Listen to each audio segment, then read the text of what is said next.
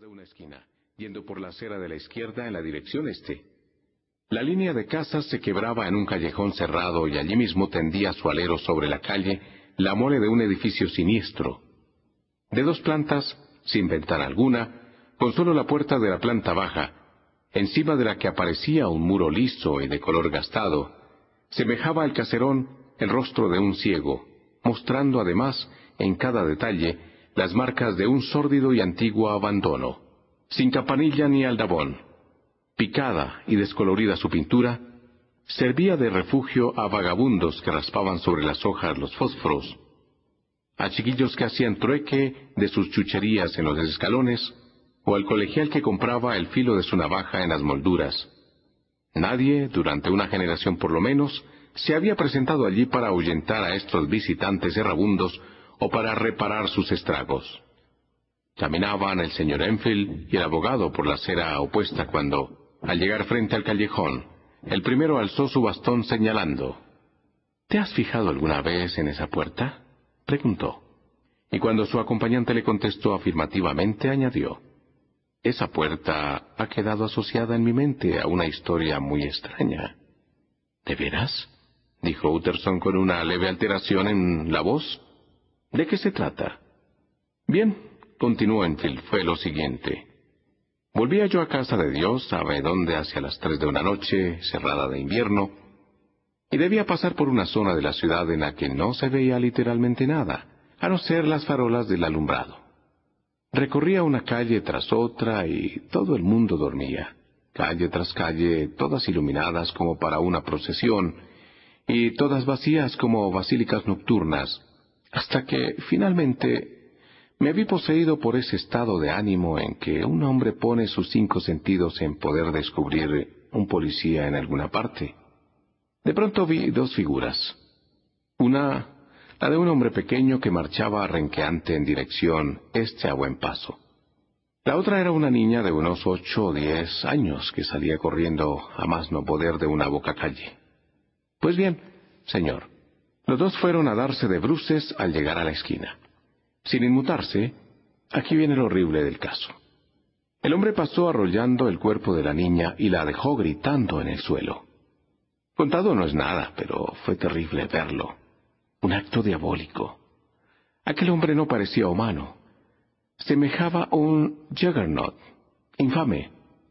Yo le grité, corrí tras él, lo cogí por el cuello y le traje de vuelta al lugar donde se había formado ya un grupo rodeando a la niña. Él mostraba una total indiferencia y no ofreció resistencia, pero me dirigió una mirada de tan mal cariz que sentí un sudor frío sobre él que me había provocado la carrera. La gente que había acudido eran familiares de la niña y no se hizo esperar la llegada del médico en busca de quien ella había salido de su casa. Bien, nada le había ocurrido a la chiquilla salvo el susto dictaminó aquel galeno. Y podrías pensar que ahí se acaba todo, pero se daba una coincidencia extraña. Yo había sentido una fuerte repugnancia por nuestro hombre con solo verlo. Otro tanto habían sentido con cosa inexplicable los familiares de la niña. Pero lo que me sorprendía era que el médico, un tipo de matasanos común, de edad y color de tez indefinidos, con un fuerte acento de Edimburgo y tan emotivo, como puede ser la tripa de una gaita. Pues bien, el médico se sentía como nosotros. Cada vez que miraba a mi prisionero, veía yo que el matasanos palidecía y se revolvía interiormente con el deseo de matarlo. Yo leía sus pensamientos, tanto como él los míos, pero como no podíamos llevar a cabo un asesinato, hicimos lo mejor que restaba hacer. Dijimos a aquel hombre que podíamos y estábamos dispuestos a hacer de este suceso tal escándalo, que su nombre correría como la peste por todo Londres de una punta a la otra y que, si tenía amigos de algún crédito, los perdería. Durante todo este tiempo, mientras hostigábamos, rojos de ira, debíamos protegerle como mejor podíamos de las mujeres enfurecidas como arpías en derredor, Nunca vi un círculo semejante de rostros tan encendidos por el odio. Y aquel hombre allí, en el centro, con una expresión de desprecio sombrío y distante, también asustado lo pude ver, pero aguantando la marea como un auténtico Satanás. Si habéis decidido hacer rentable ese accidente, dijo, naturalmente estoy indefenso. Un caballero hace cuanto puede por evitar un escándalo. ¿Cuánto es? Y vaya, le forzamos hasta las cien libras para la familia de la criatura. Está claro que él hubiera querido escapar, pero había en la mayoría de nosotros cierta actitud amenazante y finalmente cedió. El paso siguiente fue conseguir el dinero y... ¿A dónde crees que nos condujo sino a esa misma puerta? De pronto sacó una llave, entró y al momento volvía con diez libras en oro y un cheque al portador por el resto de la suma del banco de Kutz, con la firma de un nombre que no puedo decir, aunque sea este punto uno de los más sorprendentes de esta historia. Un nombre, sin duda, muy conocido y que a menudo aparece en los periódicos. La suma era alta, pero la firma, caso de ser auténtica, era de sobrada garantía. Me tomé la libertad de advertir a nuestro hombre mis sospechas por el desarrollo de toda la operación, y que no es corriente meterse por la puerta de un caserón a las cuatro de la madrugada y salir con un cheque de casi cien libras firmado por otra persona.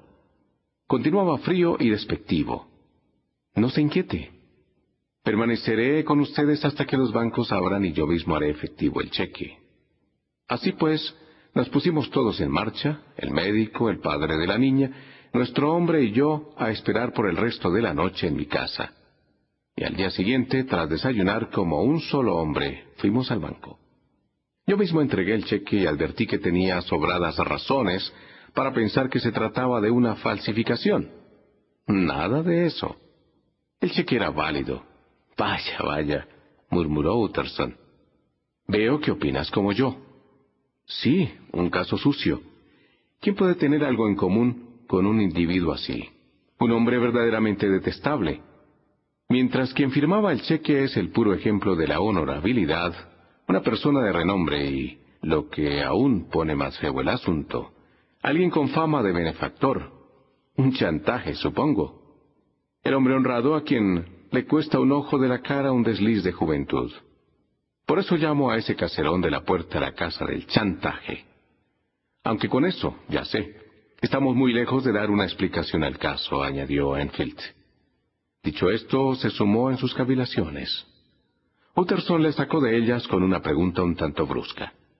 ¿Y no sabes si el que firmó el cheque vive ahí? Bonito lugar, ¿no? Pero precisamente me enteré de su dirección y vive en no sé qué plaza.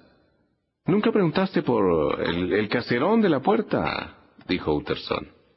Pues no. Tuve mis miramientos, fue la contestación. Me resulta muy violento hacer preguntas. Son parte de una escena que pertenece al día del juicio. Se comienza con una pregunta.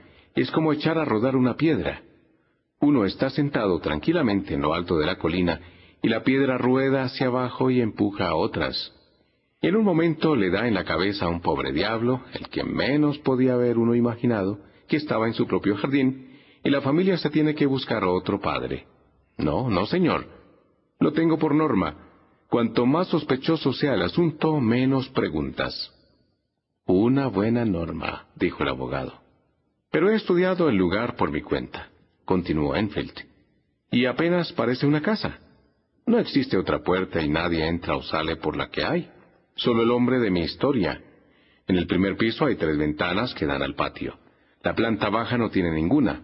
Esas ventanas siempre están cerradas pero limpias. Hay además una chimenea casi siempre humeando, así que alguien debe vivir adentro. Pero ni eso es seguro, pues los edificios están tan apiñados por la puerta del patio que resulta difícil decir dónde acaba uno y empieza otro. Los dos hombres siguieron caminando durante un tiempo en silencio, hasta que Utterson dijo, Enfield, es buena norma la tuya. Sí, creo que sí, contestó Enfield. Y a pesar de ello, siguió el abogado, hay un punto que quería preguntar. Me gustaría saber cómo se llama el hombre que atropelló a la niña. Bien, dijo Enfield. No creo que eso vaya a hacer mal a nadie. Su nombre era Hyde. Y, dijo Utterson, ¿qué aspecto tiene? No es fácil hacer su descripción. Hay algo anormal en su aspecto, algo desagradable, sinceramente detestable. Nunca vi un hombre que me provocara tal aversión. Y no logró saber por qué.